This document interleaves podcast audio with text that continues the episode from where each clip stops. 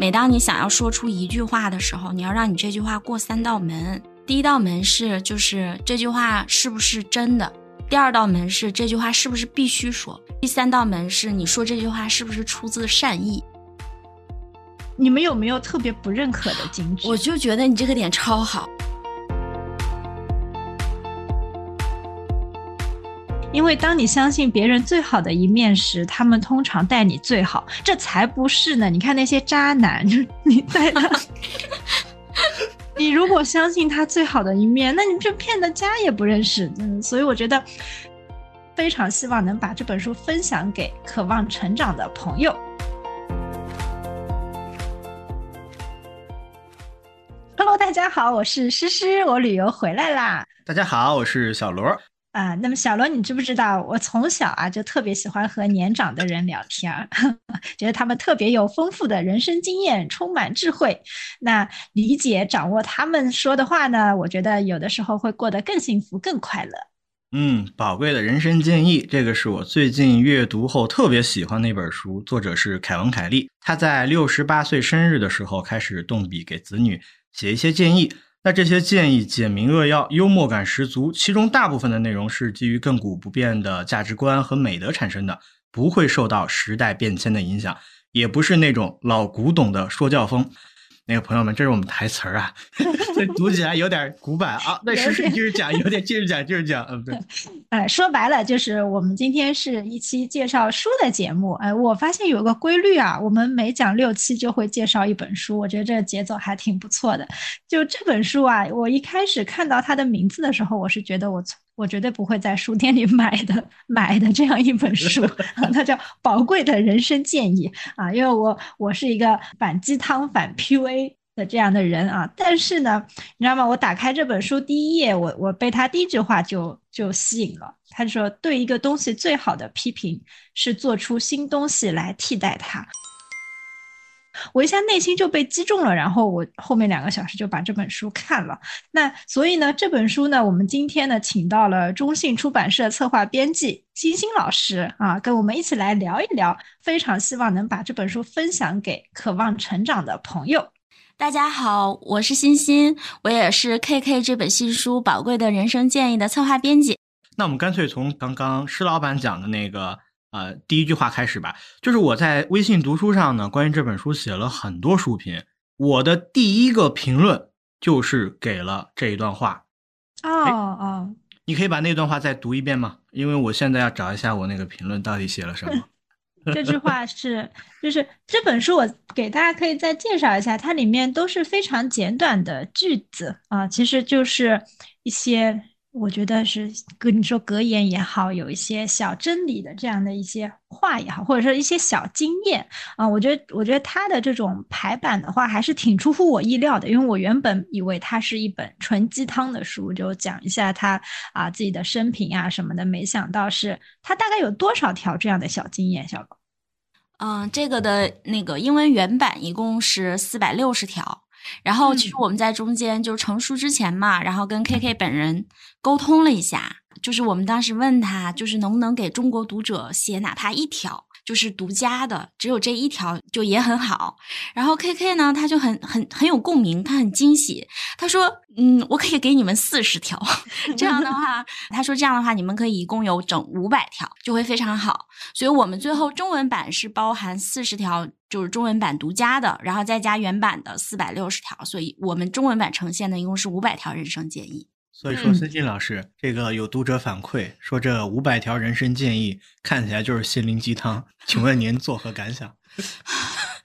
嗯嗯，怎么说？一百个读者心中有一百个哈姆雷雷特吧，我只能 这么说了。我要强烈的批评施老板，为什么呢？就是我觉得这些不是心灵鸡汤，而且我特别特别受用。我觉得 K K 他讲的很多人生建议，他简直就是我的嘴替，说出了我所有的想法。例如说，你刚刚讲的那一条。对一个东西最好的批评是做出新的东西来替代它。我当时在微信读书上写了这样的一段评语：现实就是这样，干活的往往被不干活的批评，被不干活骂的不行。哎，这句话刚好就是我们本期播客要做的第一段内容，来讲一下我们每个人觉得这本书中最有感触的一段话。我们从这儿开始聊起吧。诗诗，你我看在文章中写了很多感受啊，你怎么看这句话？的这句话呢，其实是我打开这本书最击中我的一句话。为什么呢？因为我觉得我平时在职场当中会有一些坏习惯啊，就是老是会有一些埋怨这埋怨那啊。但是我觉得这一句话呢，啊，给自己做了一个很大的反思吧。下次我再做这样的一些批评的时候，我会想想。我能不能做出新东西来替代这个人？哎，那星星老师，你觉得对这这句话你是什么感想呢？我当时看到这句话的时候，其实可能我我的感触倒是没有那么深啊，我还以为就是写给这些可能是做产品的，就我当时可能还是跟工作结合的更多吧。嗯，从我的角度来讲，可能当我觉得一个东西不好，或者说一本书没做好的时候，就是别纠结了。就是说，我要再往前走，然后做出下一本更好的书来。就我可能是可能在这方面，对我觉得这条建议跟我的经验来讲的话，我只能往这儿想，因为我的确是也没有什么机会批评别人。哦，这个你放心，咱们这个无论是播主还是听众朋友。大家都是心怀一颗感恩之心，然后看待这个世界上去创造一些美好价值的人。我特别好奇啊，这条是 K K 给这个中国区的朋友中四十条建议其中之一吗？对对，因为我们就是一打开书前前四十条，我们把这个给中国读者的这四十条放在了最前面，所以从前面，因为我们纸质书的版式呢也做了特别的设计嘛，它是带一个灰度的，所以基本上就是能看出来。然后这一条恰恰。就是那四十条当中的第一条，应该是，嗯，是他。那欣欣老师，嗯，纵观这五百条啊经验，你觉得最打动你的是哪些呢？啊，其实打动我的特别多，就不止一条。对，因为我们当时就刚拿到这个的中译的时候，我们其实非常非常的兴奋，因为我们觉得说的太好了，它很平实，然后有一些呢，就是会让我们醍醐灌顶。它是在不同的方面吧，就是有的时候，比如说像我刚才，我觉得可能是联想到工作，有的时候我联想到人际关系，有的时候我联想到亲密关系，然后有的时候我就想到我自己，嗯，都不太一样。但是一定要让我选一条的话。嗯，我会选那条，就是他说，就每当你要在正确和善良之间做出选择的时候，就是你要永远毫无例外的选择善良，而且不要把善良和软软弱混为一谈。哦，我当时对这句话还是挺震撼的。因为主要是我从来没想过，就是通常嘛，做选择，比如说你让我在不正确和不正确、正确和错误之间做选择是很轻易的，但是你看 K K 的他的角度就就是惯常的这种思维是不太一样的。他说他给你的选择是正确和善良之间，这个有的时候是很难做选择的，我认为。就是你你要做正确的决定，还是做善良的决定？我觉得从前的话，我可能不太会考虑善良这个面相，我通常会毫无例外的选择正确，因为我当然要做正确的决定。但是他的这条建议突然间可能就给我开了一个不一样的窗口，可能在做选择的时候，除了他是不是正确的，可能要自己去想一想，是不是出自善意的，是不是就你从本心来讲是有好意的。来做这个决定，所以我对这条 印象特别深。我我是想说，就是我觉得，就我们在分享这一些呃经验，就是经验金句的时候，我觉得恰恰是这本书特别有意思的点，就是因为星星老师讲的这句话，我完全没有印象，你知道吗？就是真的每个人都不一样，真的。对，因为我感觉每个人看到的点对自己的启发都不一样，而且我觉得这本书，你可能今年看和明年看，就启发你的点又又不一样。这个是特别有意思的点，而且我觉得，呃，刚才青青老师的那个“醍醐灌顶”这个词特别好，因为我觉得有的时候我们看大量的书，其实到最后每一本书可能给到你的一个印象，可能就是一句话，那它其实是把五百句话都集合在了一起。好，那么我要开始问小罗了，对你特别，对你特别有有感触的是哪一哪一句？我这个非常特别，请大家认真听啊，朋友们要认真听了。我这个故事你们都没有经历过。原话是这么说的：如果你需要旁观者提供紧急帮助，直接给他们下命令，然后给他们分派任务，能够让茫然的旁观者变成负责任的协助者。咦，这个建议好像听起来是一个非常实用的生存建议啊。确实，我在没有看这本书之前，在几年前我实践了这个建议。给大家分享一下这个实际的故事啊。某一年，我去了一个非常开阔的广场，然后去瞻仰一位伟人的遗容。哎，大家知道了，那个比较敏感。然后呢，我带了一个斜挎包，它不能够背进去，怎么办呢？我左顾右盼，到处环绕，发现了有一个大哥送了一群人进去，他看着一堆宝，我就过去跟他说：“大哥，我说那个大哥。”然后我我也没说人家穿什么衣服，我说你能帮我看一下我的包吗？我就给他提出了这样的一个帮助。然后他刚开始很茫然，后来他帮我看了。最后的转折来了，就咱们看完了之后，从后门出去的时候，发现我跟那些人走散了，我的手机，我的钱。我的身份证全在那个包里面，我就回去找，找了半天找不到，到处都是人。后来那个大哥从一个穿墨绿色的战士身边跑了过来，把包提溜着，他说：“小伙子啊，我真差点以为你是坏人啊，我都把包给同志检查了。我说这真不是我的东西啊，你要毁了我的一身清白怎么办？”这是一个很有意思的事情，就是我没有见过他，之前也没有跟他说过话，但是我发现你当面对一个陌生人的时候，你跟他非常真挚的提出一些请求帮助的这种想法的时候。一般情况下，他是不会拒绝你的，所以这一点啊，包括让我联想到以前网上做的一个统计：你到沙滩上去，然后偷偷的拍摄你，如果你的包放在那儿，再找一个人扮演小偷，如果你没有和身边的人说让人帮你看的话，这个包大概率是没有人去制止他被偷掉的。但是如果你跟别人请求了建议，那这个包几乎是不会丢掉的。这一条呢，也可以给大家作为生活上的一个小小的这样的一个。啊，指引的建议，我觉得这个很有用啊，这个很有用。我我我我我也读到这句话，你这句话其实我感觉应该是来自于一个案子，就是我记得应该是一个呃，比如说国有一个国外的案子，然后呢，他在一个街上面发生了一个，比如说凶凶杀案，然后有很多的旁旁观者，或者说不是站在旁边啊，就是他们可能在在房房子里面，然后呢，他就。求救，但是他是漫无目的的求救，他就是说叫救命嘛，然后没有一个人出来，然后他们是说，如果你碰到这种情况的话，你应该是说几零几救命，就是你应该把自己跟他挂钩起来，其实就是你这句话的一个应用。这这个案件我还印象挺深刻的。嗯，好，那我把问题抛回给欣欣老师，您觉得您在就是在帮助这本书成书的过程中，哪一些建议你是觉得比较受用的？有没有一些什么故事跟我们分享一下？嗯，我觉得可以讲一讲这本书背后的一些故事啊。呃，因为我们其实从选题到成书，因为这书其实呃英文版是五月才上的，然后我们是九月版出九月初的中文版，在这个过程当中吧，印象最深的其实是 K K。这个人，呃，因为他就是大神一样的存在嘛，就对我来讲，尤其是，呃，因为我们很多读者可能了解他是通过他之前的那个作品，像《失控》啊、《必然》啊，啊，那都是对我来讲，他就是仰望般的存在。然后就是我们在这个成书的过程当中，就不可避免的要跟他就进行很多的沟通。给我印象最深的，其实是他这个人和他这本书的那种关联性。他在所有跟我们的沟通当中呢，一直在践行他的这些建议。他会从一些小事当中表达、表达或者是表现出来。比如说，就是我们在调整最后的这个这书到最后呢，一般英文版会有一个致谢，然后英文版我们通常就是放原版的致谢，我们就这样放上去，然后给他送审了。然后呢？他来回跟我们，因为我一开始没有理解他的意思，他跟我说：“你这个要不要修改？你们中国团队都有哪些人？包括我现在接触到的这些人，我为什么没有见到你们当中任何一个人？”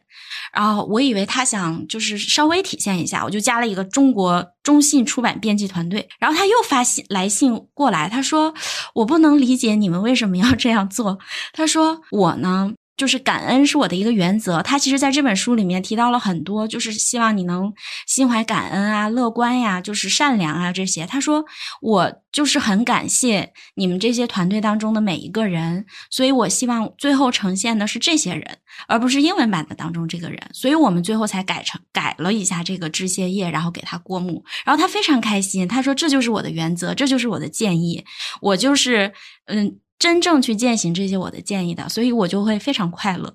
所以我当时对这点印象特别特别深，我就觉得哇，这样瞻仰的一个作者，然后他在所有的这些小细节上，就会让你看到他真的如他所说，他坚持这些原则是他所践行的，是他坚信的，是他能体现这些乐观善良，然后是这种不过时的东西，然后是你可以一直一直坚持下去的东西。嗯，那个我给欣欣老师分享一个啊，跟 KK 这个感恩的这种心和你接触有帮助的人这种相互交往的这种现实的例子吧。希望这个在听播客的朋友，说不定你们也有一些收获，就是你在获取一些帮助的时候，怎么样能够更好的提出你的想法和请求，怎么样能够得到别人更大的帮助，这个很实用。这个发生在施老板身上。他好像被我 Q 到了，他突然抬头。昨天我们在聊天，施老板给我问了我一句话，他我们就是后后面打算再做一期播客，然后请一些资产管理人来教一些实操的方法论。他就问我能不能够帮他看一下这个，嗯嗯，讨论的大纲里面的内容，然后给我发了一段这本书里面的原话，是这样说的：他说，如果你寻求一个反馈，那么你得到的都是批评。如果你寻求一个建议，那么你得到的都是帮手。那诗诗姐，你为什么要给我发这句话？你觉得这句话它的作用，或者说它给你的启发是什么？因为那天我们早上有一个大群在发一个问卷，然后他说呢，呃，麻烦大家反馈这个问卷，我们以更好的收集大家的意见。然后我就晚上读到这本书，你知道吗？我一下子哎。如果我下次发一个问卷的时候，我不会这样讲，我不会说让大家给到我们一个反馈的问卷，我会跟大家说，嗯，我们这我们这个问卷是为了就是让大家能够提出更好的建议，或者能够让每嗯就每一位同事啊能够给到我们一些建议，这样子的话，我这个问卷的收集率就会大大提高。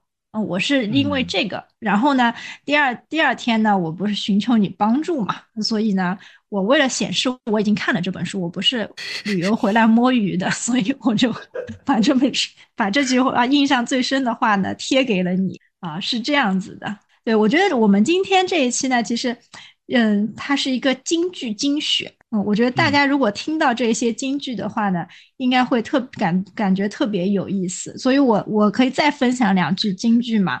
可以，那这一句话的京剧，我后面的对你的帮助就不说了，是吗？后面还有一句京剧，后面诗诗提完这个建议之后呢，我就跟他说言慎于行。也是这本书讲的，这就延伸出来了另一个金句。这个金句我想读给大家听。它和你在寻求帮助的时候，首先要和别人成为这种共同体是很重要的。呃，比如说上一句我们讲的，你这个向别人寻求一个建议或者帮助，其实还有一种说法，就是也是一个现实例子。我突然想到了，就是上海的一个朋友，他也是我们播客的听众，他有一次问我，他说他们想组建一个这种投资者的群。我当时是这样讲的。我说你想组建一个投资者的群，或者你们想把什么什么做到什么，其实不重要，不重要，重要的是投资者到底想怎么样。哎，这个是很重要的，就是把这种双方的这种角色、这种身份兑换一下。就像实时，我们需要你们给我建议，和我们需要你来告诉我们怎么样服务你更好，这个说法一下就把立场给改变了，大家给反馈就不一样。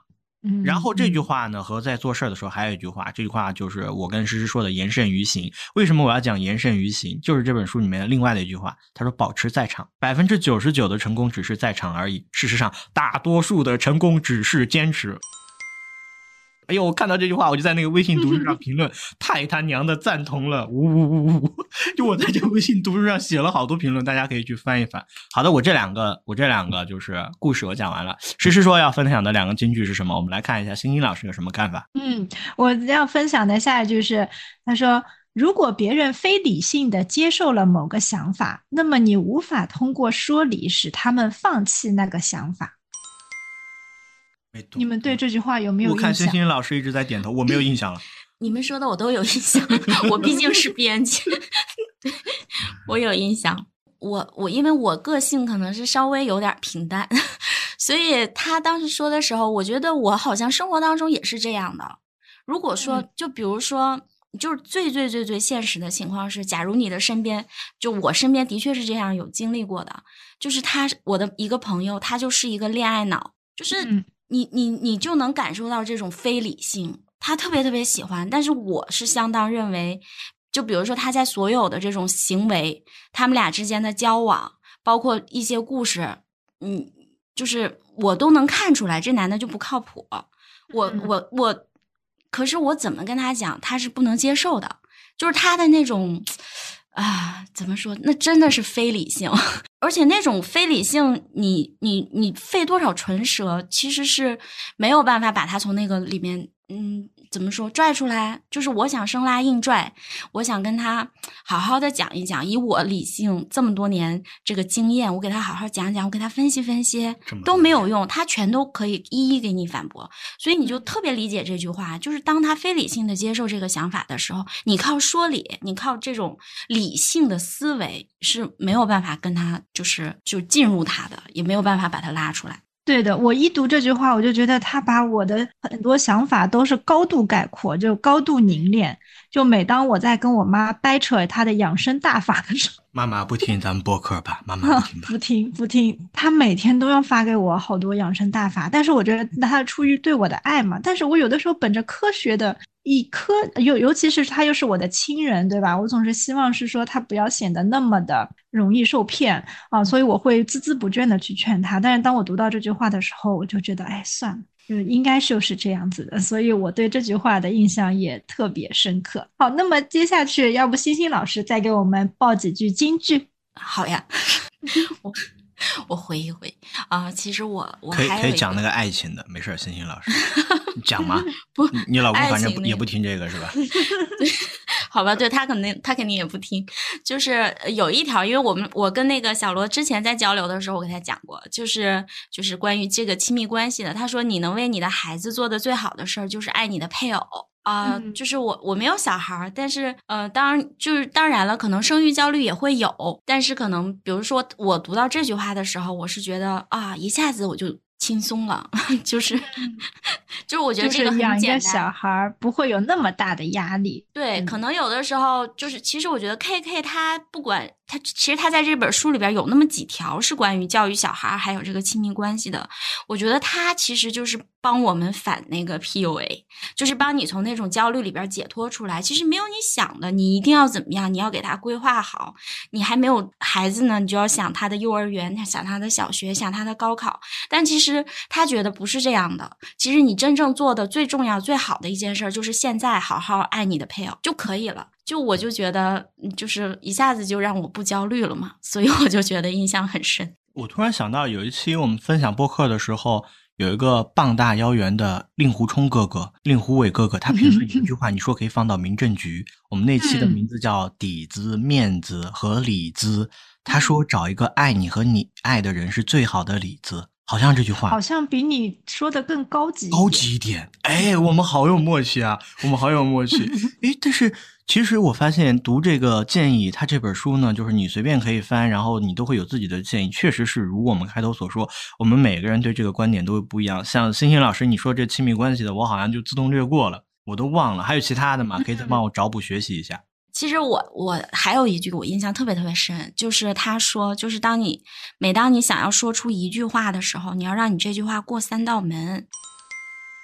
第一道门是就是这句话是不是真的，第二道门是这句话是不是必须说，第三道门是你说这句话是不是出自善意。我不知道两位啊，我反正我我我吧。就日常吧，有的时候说话会不经过大脑，就是典型的东北人。就是有的时候，你你就会事后非常非常后悔，就是什么，就是你深刻的体会到了什么叫，就说出句话就是覆水难收。所以我当时读到这句话的时候，我就就一下子就把我给镇住了。就是我觉得我就是从我读完这本书之后，我每每当跟人交流的时候，或者是说。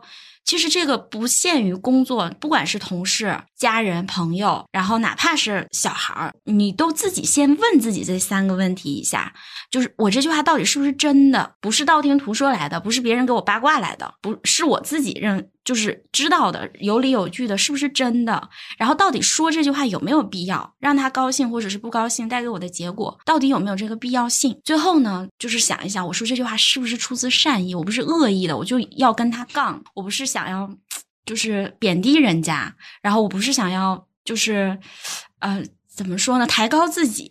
这个对我来讲非常非常的重要，所以我就对这个话，其实他在我和别人沟通的过程当中，我觉得影响非常的大。我觉得星星老师好善良哦，就是星星老师选的话都是，嗯，我觉得偏这样的，对，特别的亲，给人一种很亲密的感觉。没有小罗选的就是特别务实的。我可能就稍微感性一点。对，感性。对。但星星老师这句话不就是小罗应该多学习的吗？那我们做这种主播的，经常说话要问一问自己，就像上一次我被骂上了首页，对吧？那我自己深刻反省了很久了。说到这个，我们应该我们应该把这句话送给我们的哦评论的朋友啊！好家伙，这话你都敢说，你胆子可不小，你小子。嗯，现在胆子大了。我再分享一条，我再分享一条和石老板关系。你稍等一下，你稍等一下，我有一个点，对我我们其实一直在分享，就是我们特别认可的金句。我有一个点。你们有没有特别不认可的金句？我就觉得你这个点超好，我就是做了这么多，然后什么推文啊、访谈呀，我当时还跟小罗说，我觉得你们这个点是我最喜欢的。嗯，那我们就讲讲这个，讲讲这个点。刘华强拿这个菜刀到水果摊前说：“老板，这瓜到底保不保甜？”老板说：“太好了，这么多人走来走去都没人说过这个话，好家伙，我今天要甜死你。” 对对对，我特别喜欢这个点。嗯，好，我们赶紧开始。青音老师先开始啊。其实里边我不认同的不多啊，但是有一句我真的不认同，我当时还特别费解，我觉得一定是翻译错了。我就开始查原文，结果他没错，这句话是说，就别当嗯大意啊，就是说，当别人侮辱你的时候。你对他，你对这种侮辱最好的回答是，就是他们往往是，就是你你是对的，然后后面还跟了一句，然后说他们往往是对。我当时看了我都生气了，就是我都压不住了。他侮辱你，然后他往往是对的。我当时非常不能理解，所以我认为一定是译文错了，然后我就开始找译文，我觉得应该不是侮辱这个词，应该是质疑。就是当我就有人质疑我的时候，他有可能是对的，甚至往往。都是对的，但是我去核查了那个原文，它的确不是质疑，它就是侮辱这个词。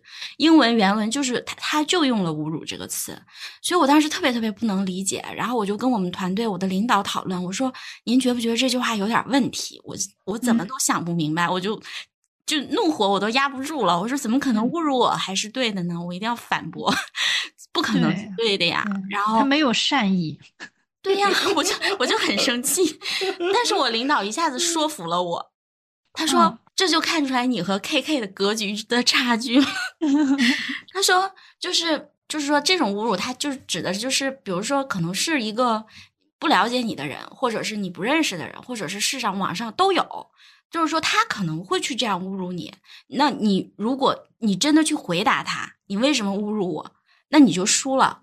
说你就回答他，你是对的，然后。你就把这个，就是把它去终结掉了，而且它不会影响你。我呃，我当时就被他给说服了。我当时还还打算质疑一下这个原文呢。这个角度还挺独特的。嗯，对我我我当时的确是没有想到这样。我对这件事情的看法倒是，我觉得呃，有时候有一种可能啊，就像做投资的，比如说呃，原派的价值投资主义，他们对。不同的教派的这种方法，例如说宏观对冲或者是高频量化，他们就会认为，哎，你是不是有可能是错的？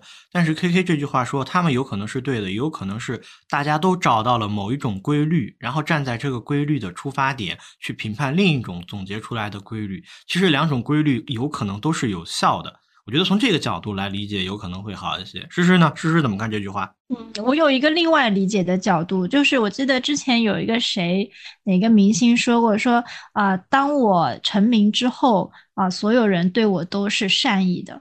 我觉得有可能有的时候就是咱们的作者，因为呃，咱们知道 K K 老师也特别出名嘛，所以对他。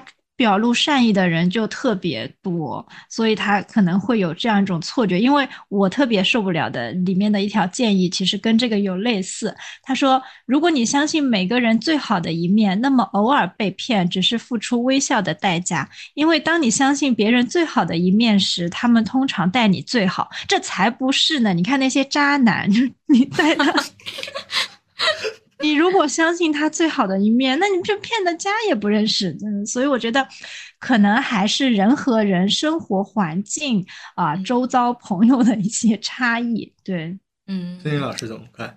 我看诗诗说这句话的时候，你点头也是点头如捣蒜。你怎么看这个事儿？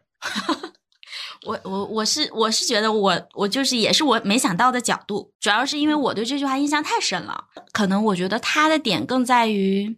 就是自己，就是我和他者之间，他其实更在意的是自我，你去相信。但是可能他的确是没有考虑到这个结果，可能有的时候会很惨。我我赞同这句话，我目前还没有遇到渣女。那个，你把这句话再读一遍，让大家再听清晰一点。然后小罗来发表一下粗浅的看法。好，我再读一遍给小罗听听啊。如果你相信每个人最好的一面，那么偶尔被骗只会付出微笑的代价，因为当你相信别人最好的一面时，他们通常待你最好。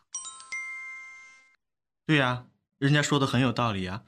你相信他的时候，是因为你你们两个是都被渣男伤太深了吗？笑成这个鬼样子，因。他们对你最好的时候，那个时候也是你们双方接触就是最认可对方的时候，无论是亲密关系还是朋友关系都是这样。但是有一点，K K 讲的很对，包括像刚刚欣欣老师理解的，有一句话可以很完美的来贴合这句话，就对应这些反驳的观点。他说：“要求自己改变自己的人是神，要求别人改变别人的人是神经病。”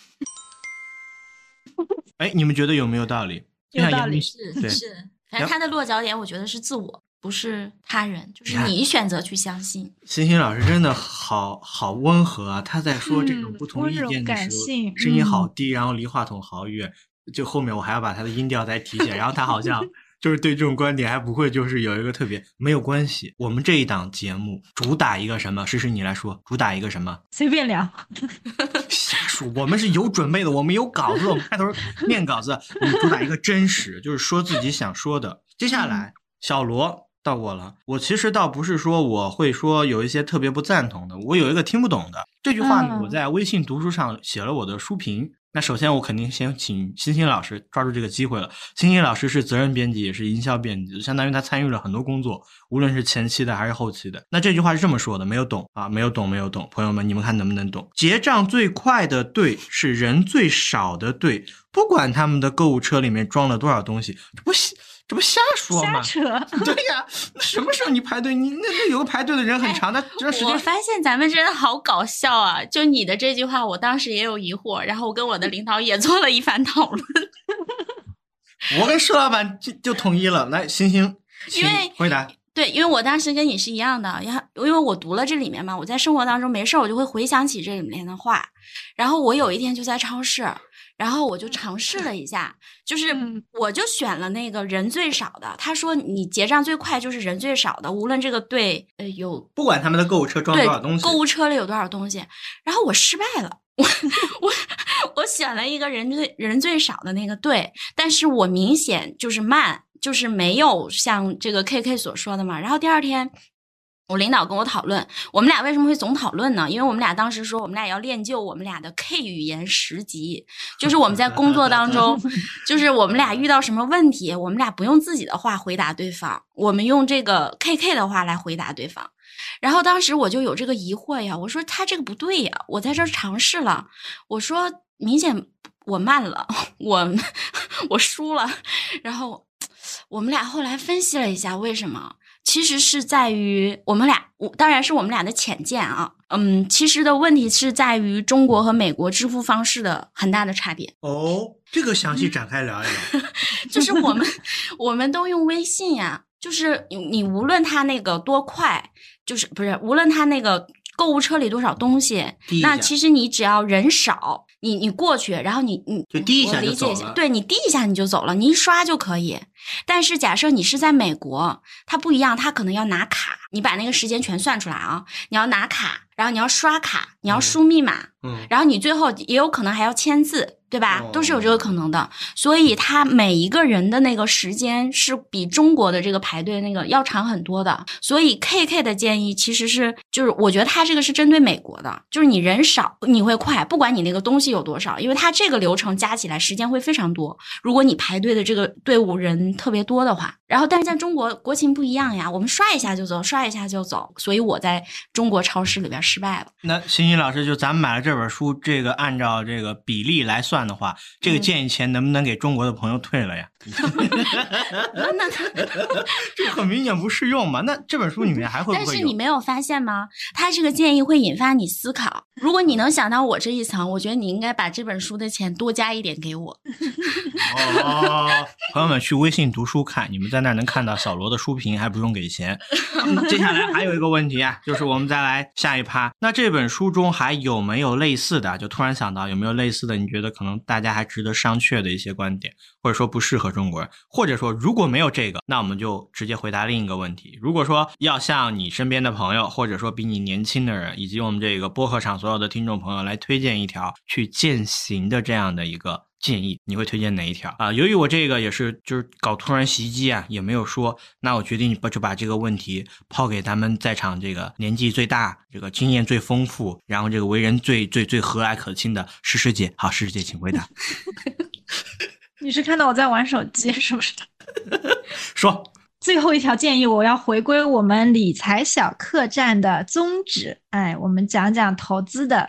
我就觉得，我读到这句话的时候，我觉得哇，这这个 K K 老师还是特别特别厉害的。他说，最好的投资建议，追求平均的回报，持有超过平均水平的时间，这将创造非凡的结果。买入并持有。我觉得这个不是在这个呃，比如说在咱们咱们行业工作过啊，是十来年的，很难去真的相信这一条投资法则。我说的是说真的去相信，因为大家一开始入行的时候，大家都会觉得买入并持有是最好的策略，因为历所有上历史的数据都是证明这一条。但是呢，你过了一年两年之后，你就会怀疑，明明人家择时赚的更好，就这个真的是要你经过差不多十年左右的一个投。资经验，他才能够总结出来。但是我觉得他真的总结的特别到位。我不知道 K K 老师他有没有投资的背景啊？但我觉得以他的这个人生经验的话，他基本上这一条就把理财的一个宗旨就讲清楚了。所以我就送给大家这一条，以贴合我们小客栈的一个啊投资理念。好啊，那刚好我要反驳你了，要反驳啊啊！那有没有可能人家说的是美股嘞？啊？你要笑就笑出声音，朋友们也不让你笑了。你有没有看过美股七十年？对不对？我们说的这个长期啊，它不一定是三年，也不一定是十年，可能是五十年。我觉得这句话就是，如果如果是要加一个批注，我觉得应该是把它长期买入持有，嗯，把它换成在价格合适买入，然后陪伴企业成长，就是。一个长期买入持有，可能更关注的是账户的这种盈亏，但是另一个角度，你关注的是这种盈利的质量。例如说，我们看过二零二三年中报和二零二二年中报所有的上市公司的营收比较，其实营业的收入是上涨了四个点左右的，它的净利润的亏损好像好像是四个点啊，上涨了两个点，反正大概呢不会很多，但是股指的跌幅在七八个点。也就是说呢，它的营营业的收入的质量没有受到很大的伤害，但是大家对于这个股票的估值却下降了很多。所以如果要改一下或者加一个批注这句话，我觉得要加到加到这个上面。然后到我了，然后最后是欣欣老师，欣欣老师可以再想一下，我会推荐的也是关于投资方面，大家可以听一下。当你买股票的时候，卖股票的人对股票的估值低于你的估值；当你卖股票的时候。买股票的对于你对股票的估值是高于你的估值。每当你准备买卖股票的时候，问一下自己：我掌握什么对方不掌握的信息？我的天，我觉得这个虽然是讲的很朴实的道理，但是它真的写的是太好了。我们在去买卖的时候，其实可能很少会去想一下这种事情。然后结合今天的一个故事啊，我们在录制的时候，就是一些半导体板块的一些公司，有一家是暴跌，几乎跌停。有一家是几乎涨停，然后我在朋友圈看到了关于跌停那家公司的一个故事，也就是说，这个半导体的采购，一些啊所谓的这种国家稍微涉密的单位在采购，他们把这种军用级的降低到了消费级，所以股市上马上就有了这种反应。但是我们再仔细去想一下，这种信息的变化每天有多少？包括新闻，你甚至都看不过来。你别说新闻了，你就播客、文字、图文、视频加上去，实在是浩如烟海。所以这些东西究竟是对于这种价值是有那种本质上的改变，改变了商业模式，是有那种质的改变，还是说它仅仅只是一个信息？我们要去考虑一下，信息对于我们这种决策的权重应该占据多少？这是应该考虑的重点考虑的一个部分。那我跟诗诗姐，我们两个人都聊到了理财投资方面的一些观点。我把诗诗姐的那个观点也总结一下，也就是说，我们其实在买入的时候，像 K K 他讲的这一点就很好，我们可以理解为买入一一家估值合理，甚至是便宜。当然，这个方法有很多种。其实最简单的判断方法就是，就是我们一聊投资的时候，大家这个 脸色不太好，就这种时候大概率是你就不用去算估值了。甚至是跌了好几年，这种极端的点，你就大部分不会特别贵。在这种时候买入的时候，盯住它的盈利的质量，然后呢，不要把自己的能力圈放得太宽，多想一想你的能力圈在哪儿，你知道的东西是什么，来修正你的投资决策。好了，这是我们要分享的，星星老师啊，我感觉我这个跟你们两个的也很契合呀。果然，我们是一档理财节目，但。我想分享的是，就是它里面有一句叫“嗯，坏事可能飞速发生，但所有的好事都是慢慢展开的。”对我就觉得，不管是投资理财，然后还是打工搬砖吧，我觉得就是我们就就是乐观一点儿，然后让所有的好事慢慢展开。嗯，太好了，我觉得这个真的很好，哦，真的很好，嗯，很好。那今天其实我们聊的时间也差不多了，在最后呢，我们的节目有一个惯例，就是也是践行 K K 的建议。K K 的建议是这么写的：一场演讲，所有的观众只能够记住三点，所以说你不要讲的太冗长。那今天我们刚好有三位主播来分享这个内容，我就想请我们每位主播针对我们今天聊的这些内容，你最想或者最受打动的一个观点是什么？想要把它再次的强调，分享给我们的听众朋友。呃，先从我们的诗诗姐来，然后到我，最后是我们的欣欣老师压轴。好，诗诗姐，你想好了吗？太好了啊！我我我觉得我最好的一我最大的一个建议呢，还是希望大家能够去把这本书呢，啊，买到家里。为什么呢？啊，为什么不是微信读书呢？我觉得如果家里有这样一本书，你每天回来，或者说你有空的时候，可以翻上一页两页的话，这个时候对你的一些印象可能会更深刻啊。这个是我的最大的一个，我今天啊最大的一个建议。好，我的这个建议呢是中文版独家建议四十条人之其中的最后一条。大家在阅读这本书或者是微信读书的时候，也可以看到我的评论。啊，原话是这样说的：趁着父母还在世，用录音设备采访他们，不停的问问题，你会有惊人的收获。请人把他们的经历做成口述史、纪录片，或者是写成书，对他们、对你的家庭来说，这将成为一份厚礼。我就看到这句话的时候，其实我特别特别感动，因为最近双节，就我爸爸来北京了，我发现他老了很多，我很多年没有和他在一起了。就是这几年，除了工作、学习，我大量的时间都不在父母的身边，甚至学习的时候还追溯到这个高中。你要去继续求学的话，就是远离家庭。我在看到我爸爸的时候，我觉得他和我印象中的那种，就是包括身材也好啊，或者是这种头发改变的好大，我突然。突然觉得，哎，不想不想在北京打工了，呃，就突然有一种这种观点，就是可能会有点就是这种伤感。当然，他从从北京回去了，他工作的地方之后，他现在还在上班。回去了之后，这种感觉两天之后就消散了，两天之后就消散，很现实哈。就是你们可能也会有，我不知道你们有没有，不能说你们可以，真的是消散了。就是和父亲或者和家里人在一起的时候，刚开始回去的第一天。我的宝贝儿子终于回来了。第二天，你怎么天天睡懒觉？第三天，你烦不烦？你在家都不打扫卫生。第四天，你什么时候回去啊？啊，那开个玩笑啊，就是有时候有一种感情比较比较嗯特别特别浓郁的时候，但是它慢慢容易消散。对对对对，就会消散了，就会消散。好的，我的建议，我个人感觉就是大家一定要珍惜好身边每一个爱你的人。这是我，这是我读了这本书的建议。这投资的这个都不是事儿，为什么呢？投资理财赚钱，不就是为了让自己生活的更加幸福，和爱你的人在一起，过得更加快乐吗？我讲完了，星星老师。嗯。好，嗯，我就特别想用 K K 他的一句原话，就是给到大家，我觉得跟我们今天的讨论也特别的相似，就是说，嗯，就是他的这些建议不是法则，就像帽子，就是一顶不适的话，一顶不适合你的话，你就去试试另外一顶。就像我们今天也也一样，我们分享我们特别认可的，我们也讨论我们不能接受的。就是我觉得读者在读这本书的时候，就不要去在意那些你不理解或者是说你不接受、不认可的，就你真正记住那些打动你的、引发过你思考的，就好好去践行这些就好了。好的，如果大家听完了之后，您对我们今天聊的内容有一些什么感触或者想法，欢迎您在评论区留言。我们基本上每一条留言都会回复，而且最重要的是，你的留言有可能会引发其他人更深层次的一个思考，这是一个特别有意义的事情。那今天我们的分享要不就到这个地方，诗诗姐。好的啊，哎，你最后的台你写的台词不念了吗？我帮你念一下吧。好好好，请诗诗姐，请诗诗姐读，其实写的挺好的，大家听一下。